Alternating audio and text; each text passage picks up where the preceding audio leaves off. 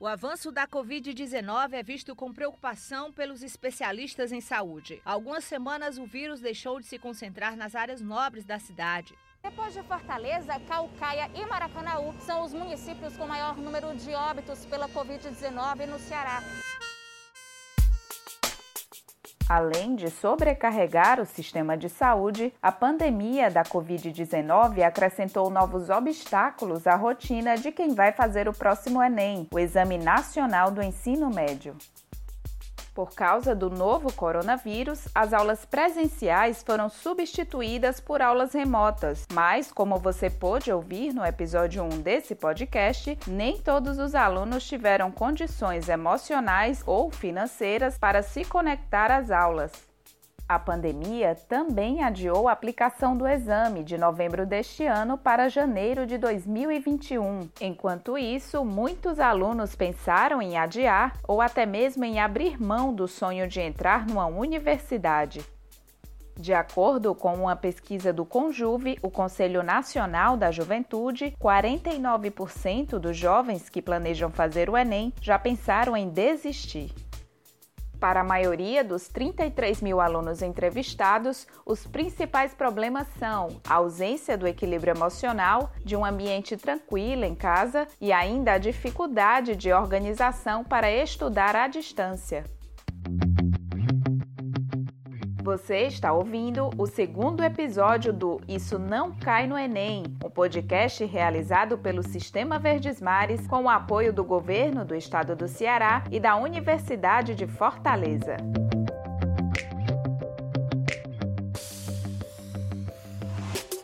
Eu sou Lígia Costa, jornalista do Educalab, e neste episódio vamos saber o que candidatos do Enem vêm fazendo para se concentrar. Diante de tantas mudanças, tem alguém conseguindo estudar nessa pandemia?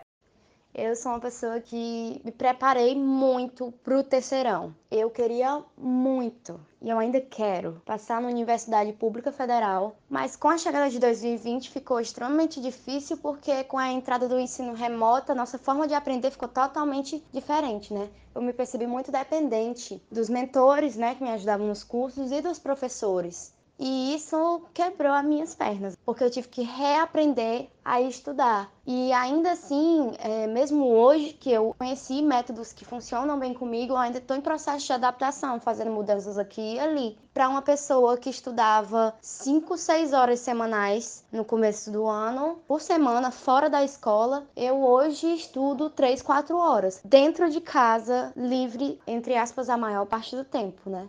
Essa é a Isha Paz. Ela acabou de completar 18 anos e cursa a terceira série do ensino médio na Escola Pública de Fortaleza. Assim como ela, o estudante de escola particular, Cauã Silva, de 17 anos, também enfrentou dificuldades para estabelecer uma rotina de estudos, mas ele teve a chance de recorrer a novas soluções.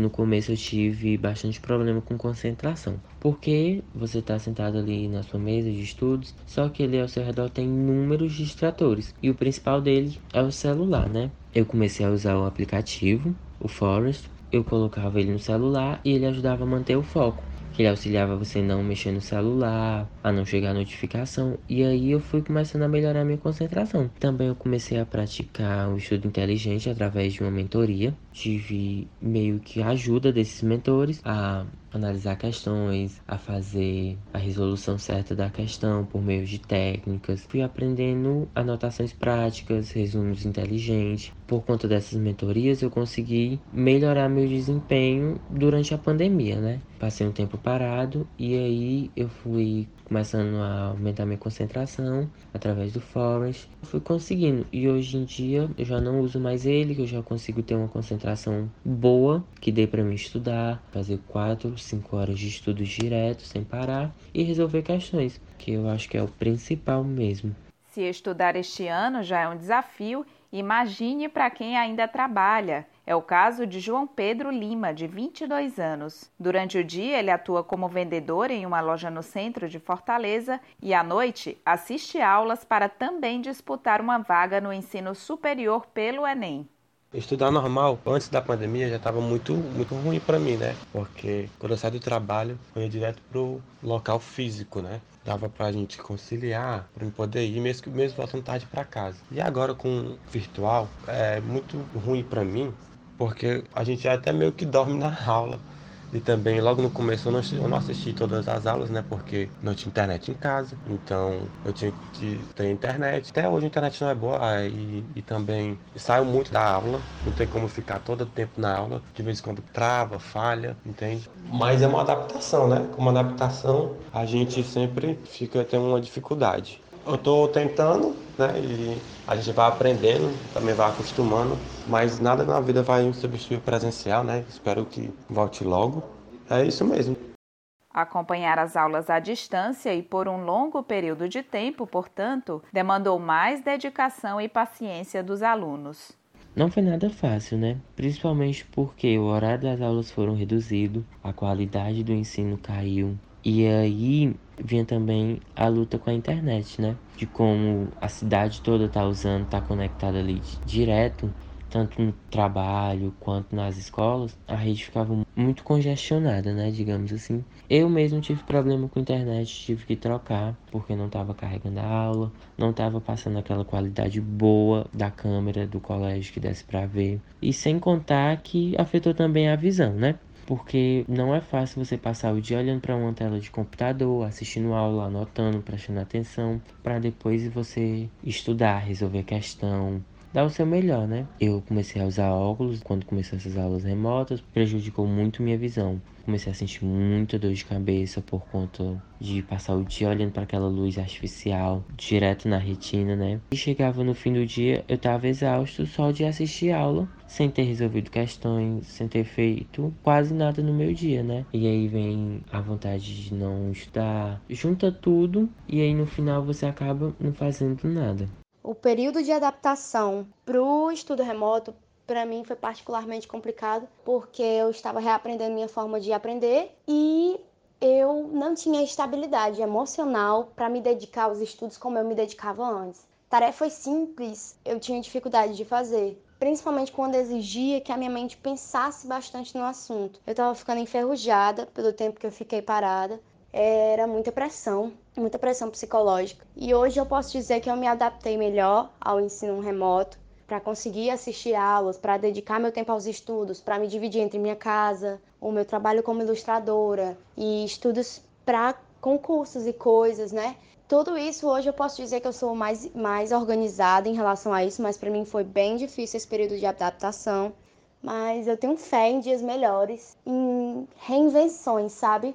Do ensinar. Eu acredito que reinventar o ensinar é, é uma das coisas que a gente precisa ter mais fé e fé nos nossos professores, fé, apoio e confiança, porque se está funcionando, se está acontecendo, é porque eles se dedicaram para que estivesse.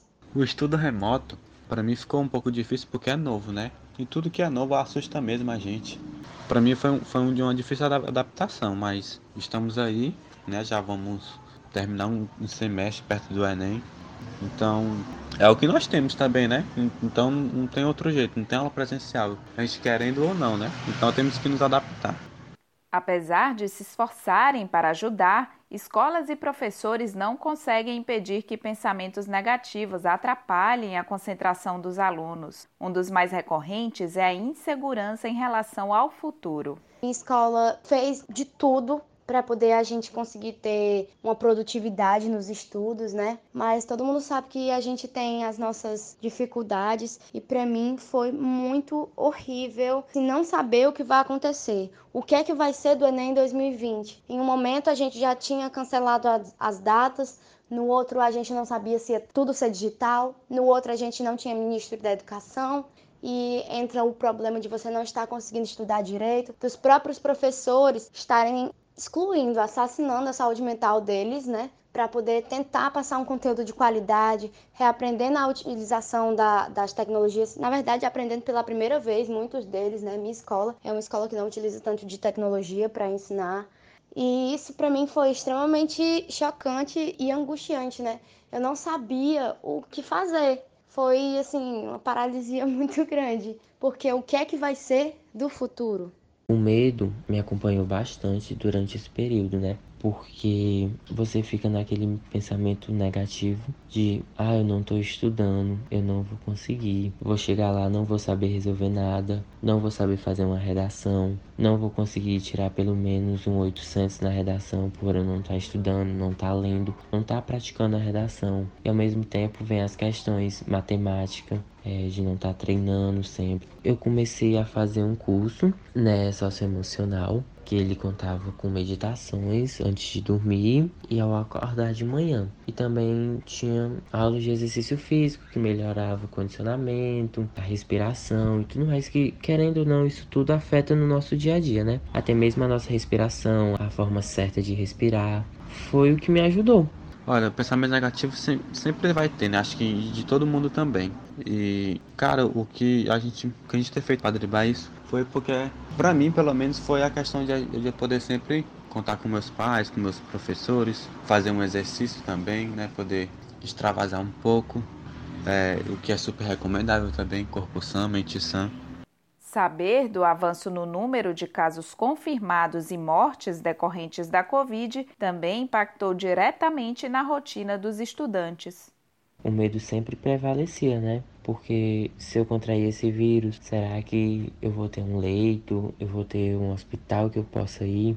Algo assim, porque as UTIs estavam todas lotadas, os leitos, os hospitais de campanha tudo lotado, até mesmo os hospitais particulares, né? Ficava aquela incerteza, aquele medo de sair de casa. Para estudar, você tinha aquela coisa assustadora na sua cabeça. E ali você fica naquela meio com assombração, você gera um pânico dentro de você. E aí não tem concentração que dê jeito, não tem meditação. Tem todo um processo que meio que desmotiva você a fazer alguma coisa no meio desse cenário as notícias dos casos aumentando, é, as medidas, os acontecimentos ao redor do mundo, as mortes, tudo isso te deixa bem nervoso, bem medroso. Isso é natural. E por eu já ter estudado bastante sobre doenças e sobre o impacto de pandemias, né? Eu fiquei muito mal, porque eu sou grupo de risco, minha avó é grupo de risco, minha tia e minha mãe trabalhavam em dois lugares que tinham muito foco de pessoas. A minha tia parou de trabalhar logo no começo da pandemia, né? Coisas que eu fiquei muito grata. Mas minha mãe demorou um pouco a parar de trabalhar. E minha mãe trabalhava no aeroporto eu durmo no mesmo quarto que a minha mãe e tinha muito medo. E eu acredito que ela mesma também tinha muito medo. Aqui em casa a gente passou um tempo que era um surto de limpeza nas coisas, um desespero tão grande, um vazio, sabe? Que me impedia de ter motivação para estudar para o Enem. Eu só queria deitar na cama e dormir o dia inteiro e só acordar quando isso acabasse. A minha avó, né, minha bisavó, ela pegou Covid e a gente ficou muito desesperado, pensando que ela ia morrer. Ela que é uma pessoa tão querida pra gente. A gente teve bastante é, conhecidos, amigos assim da família que foram levados por essa doença. E isso me deixava bastante nervosa. Eu não tinha estabilidade emocional para estudar. Para mim foi muito impactante, assim, saber que alguém próximo poderia estar a falecer, né? Até porque a gente pensa que é só com o pessoal de fora, mas quando vem uma notícia que um amigo da gente morrer, um pai de um amigo, então aí fica mais preocupante. Isso impactou mesmo assim para mim, né? Que aconteceu algo muito desagradável com a mãe da minha amiga e foi muito triste, eu estava presente. Isso me impactou bastante, porque poderia ser comigo, né, cara? Então fez a gente relembrar tudo que a gente viveu e, e também a gente agradecer por cada detalhe do nosso dia. Após meses de aulas remotas, Aisha, João Pedro e Cauã conseguiram desenvolver as próprias técnicas de estudo. Nessa reta final de preparação para o Enem, tudo é válido para manter a concentração. Eu consegui ainda manter aquela rotina ali do começo do ano, de acordar cedo, assistir aula, fazer exercício, assistir um pouco de televisão, ter um pouco de lazer. Mas com o passar dos meses, a situação foi se agravando. Eu mudei o meu horário todo. Eu já não tinha mais horário para acordar, para dormir, para comer, para estudar, mas para nada. Meio que ficou uma bagunça.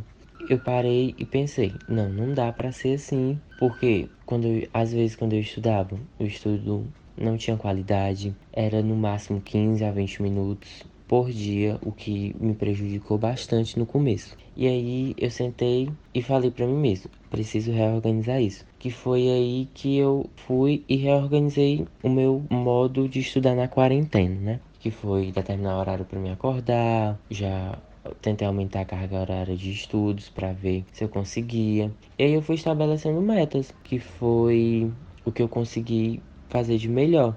Já tive muita crise de ansiedade por conta disso, tanto de problemas de visão por passar o dia ali olhando para aquela tela do computador, muita crise de pressão também por conta de ah, não vai passar, ah, não vai dar certo, ah, não vai conseguir. Estratégias de motivação para mim é quando eu estudo, eu tenho mania de ver coisas da minha avó. Ela pessoalmente não sabe. E eu olho muito para isso porque minha avó, ela auxiliou na minha criação. É, minha mãe e meu pai eram jovens, muito jovens, ainda estudantes, quando eu nasci. E além da minha mãe ter dado muito duro, pra, ralando para me criar, a minha avó também. E eu sempre vivi na casa com ela e, e não planejava sair tão cedo aqui né, de casa. E toda vida que eu olho para ela e penso numa senhora que é aposentada, mas que continua lutando todos os dias, assim, trabalhando para tentar conseguir algo a mais, um complemento de renda para me dar um futuro, para ter um futuro, né? Para ter uma qualidade de vida melhor, eu eu me sinto determinada, porque eu quero que ela tenha essa qualidade de vida melhor sem que ela precise se desgastar tanto, né? É, ela é a minha maior, assim, motivação para estudar. E outra, eu tenho um mural, né?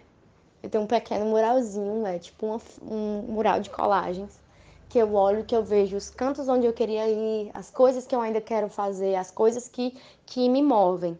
Ela tá nesse muralzinho. E, bem, eu queria que vocês encontrassem, eu acho que o certo, né? É você encontrar as coisas que te fazem querer alcançar as suas metas, porque uma meta é uma meta, mas a motivação por trás, o propósito daquilo, é, às vezes são coisas que nem tanto se relacionam, né? E para mim, é, a minha avó é a maior delas. Eu amo muito ela. E eu sugiro que vocês façam isso, que vocês procurem a motivação por trás, que olhem e pensem nessa motivação toda vida que vocês sentirem que vocês é, não vão conseguir. Porque toda vida que eu olho para minha avó, na forma como ela sorri, ou até na forma como ela chega cansada em casa, eu penso no quanto ela merece que eu chegue lá ela, no quanto ela merece que eu me esforce. Então eu me esforço. É só assim, surreal. tô chorando. É bem emocionante mesmo. Mas é isso que eu tô dizendo a vocês. Determinação no propósito de vocês. Pensem no propósito das suas metas e planos.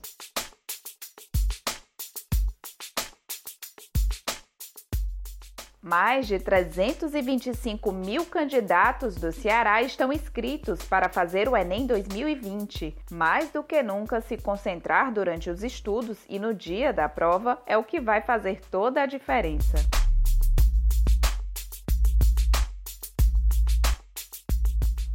Nos próximos episódios deste podcast, vamos contar outras histórias que costuram a preparação para o Enem em tempos de Covid-19 e debater questões como saúde mental, impactos do apoio familiar ou da falta dele e muitas outras.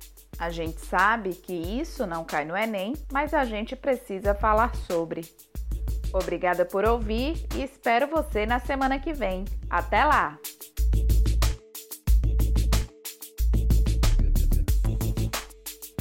Este podcast é realizado pelo Sistema Verdes Mares com apoio do Governo do Estado do Ceará e Universidade de Fortaleza.